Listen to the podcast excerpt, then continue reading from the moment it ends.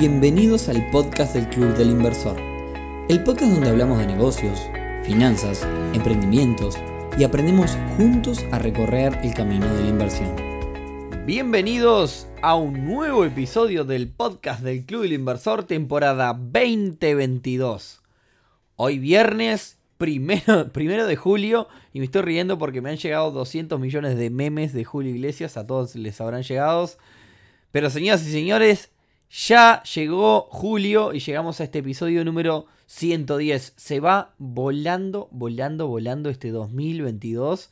Ya arrancamos el segundo semestre del año, así que a pensar un poco en cómo venimos con los objetivos de este año. Si pensás tomarte vacaciones en verano, es bueno ir planificando. Los regalos de Navidad también. O sea, siempre es bueno, como siempre decimos, ir planificando porque financieramente y en los negocios esto también es hiper, hiper importante que se nos va el año ya, ya no queda, ya queda menos de la mitad.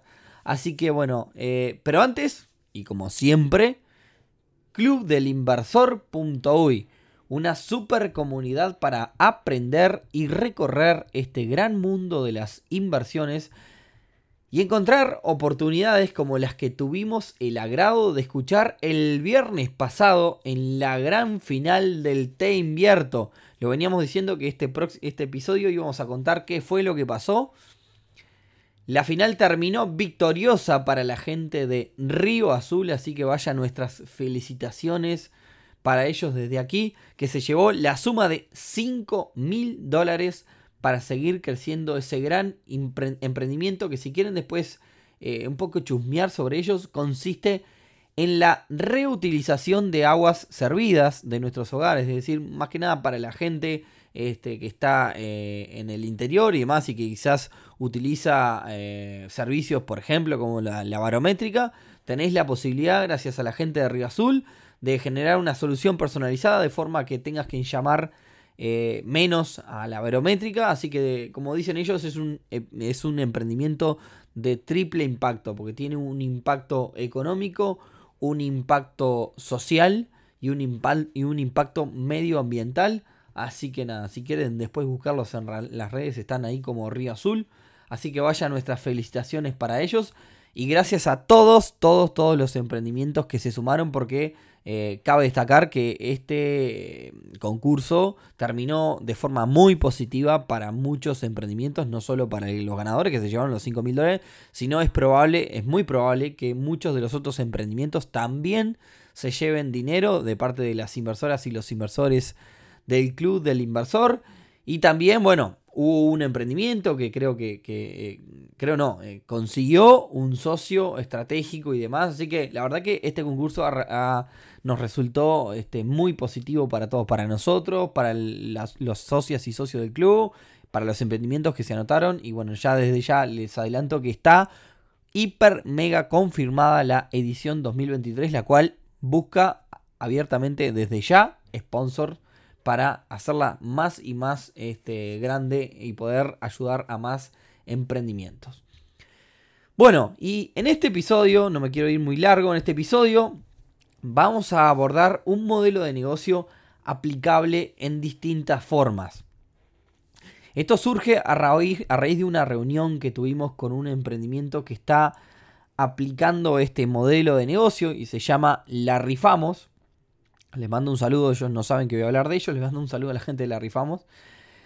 Y analizando un poco este modelo de negocio que tienen ellos, podemos encontrar ese mismo modelo con distintas variantes en otras actividades y acá atentos con el lapicera y, papel porque eh, también les voy a dejar algunas ideas de negocio porque utilizando este mismo modelo, digamos, ¿no?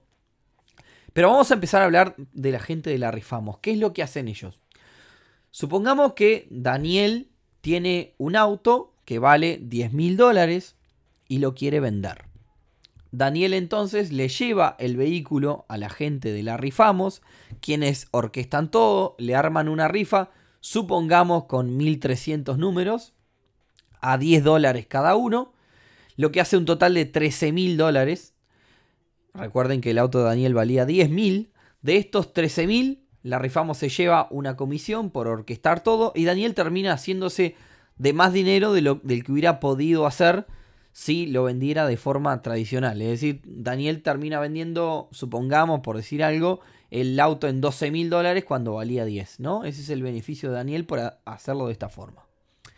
Por otra parte, una de estas 1.300 personas que compran la rifa se termina llevando un auto de 10 mil dólares por tan solo una rifa de 10 dólares. Y así como está esto, eh, digamos, la gente de la rifamos rifan PlayStations eh, y otro tipo de cosas chicas también, ¿no? No, no, no estoy hablando solo de vehículos. Cabe, que, cabe destacar que todo esto está regulado bajo el paraguas de la Dirección Nacional de Loterías y Quinielas. Eh, es decir, que, esto está todo bien armadito, legal, digamos, no, no, no, nadie está hablando de cosas que estén por fuera de la ley. ¿Bien? Y hablando de esto último, eh, me, investigando un poco para hacer este episodio, eh, me encontré con un dato muy interesante y que dice que por eh, en Uruguay, por normativa, una empresa o persona física tiene derecho a realizar una sola rifa al año, como máximo, por un monto máximo de hasta 2.000 unidades de reajustable. Quiere decir que podemos rifar, si se nos ocurre rifar un vehículo o lo que sea, podemos rifar lo que sea digamos, regulado, eh, por un monto de hasta 75 mil dólares por año. Esto puede llegar a ser muy útil, por ejemplo, para una automotora. Porque por 75 mil dólares puede llegar a rifar varios vehículos. Por ejemplo, ¿para qué podría llegar a servir? Y bueno, para renovar stock, sacarse autos de arriba que quizás vienen modelos nuevos y demás. Puede ser una vía interesante eh, de realizar. Bien. Bien, pero no nos debiemos. El análisis de hoy entonces va sobre eh, negocios en donde los clientes pagan un monto pequeño y mediante el azar o una votación o competencia pueden llegar a obtener un premio bastante más grande de lo que pagaron. En donde además, como decimos, quien orquesta el negocio se lleva una parte o una comisión, como es el caso este de la rifamos. Y vamos a arrancar con un ejemplo para que se vea mejor, salir de las rifas, ¿no? Acá les voy a contar algo personal mío. Hace muchísimos años estuve organizando junto a un amigo campeonatos de fútbol 5. No recuerdo los números, pero bueno, vamos a suponer que juntábamos 24, 24 equipos de fútbol 5, a los cuales se les cobraba mil pesos a cada uno por inscribirse. Eso hacía un total de 24 mil pesos. Tratábamos también de hacer mucho ruido en las redes sociales y demás y otros medios, de forma que además pudiéramos conseguir algún sponsor. ¿Y qué se le pedía al sponsor? Se le pedía que pusiera el premio, que solía ser un viaje, una indumentaria, eh, noches de hotel o similar. Buscábamos premios interesantes y que motivaran a generar, digamos, a generar bastante eh, revuelo y que se anotaran un montón de cuadros, ¿no? La idea también era que esos 24 mil pesos no se gastaran. Es decir, si yo recaudo 24 mil pesos por un campeonato y me gasto los 24 mil pesos en el premio, no termino ganando nada, ¿no? Así que de alguna forma se buscaba generar ese premio gratis a través de eh, sponsoreo. Y ya que estamos en esta etapa, les cuento cómo era, el, por si a alguno se le ocurre hacer esto, les cuento qué más había atrás de este negocio.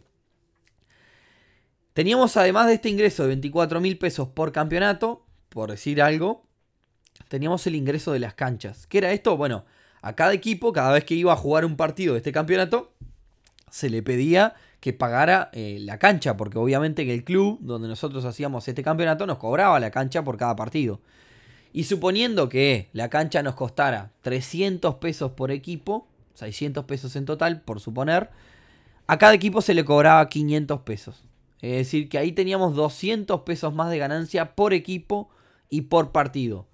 Suponiendo una cantidad total de 30 partidos en este campeonato, eso te da un total de 12 mil pesos.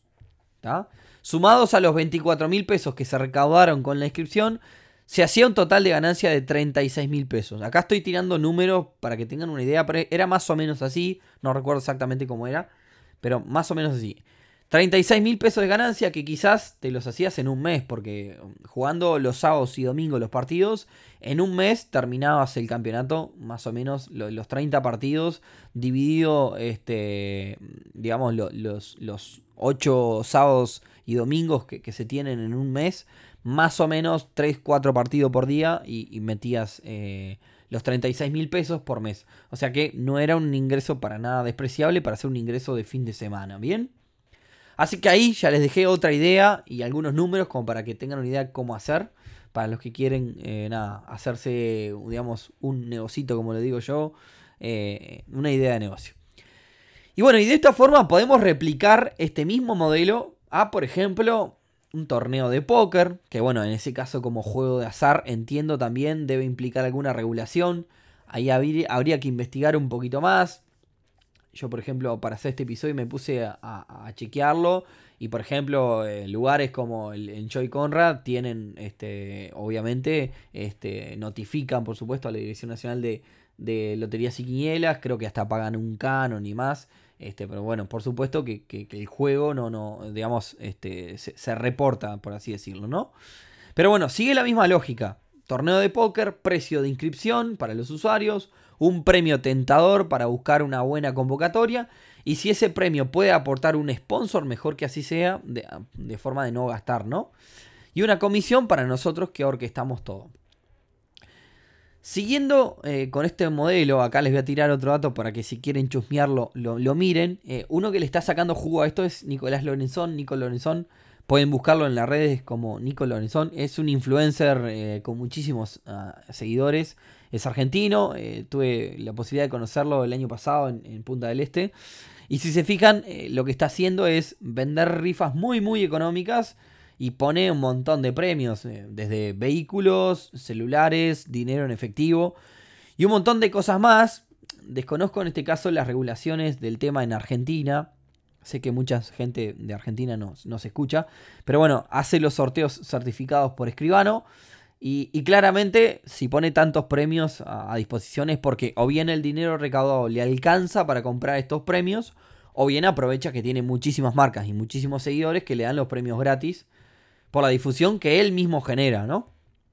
En su caso, bueno, eh, no utiliza lotería y quinielas como para hacer el sorteo, sino que directamente lo hace en modo Susana Jiménez, por así decirlo, imprime todos los números de inscripción y los manda para una urna y de esa forma va y saca un papelito de la urna y ahí salen los ganadores.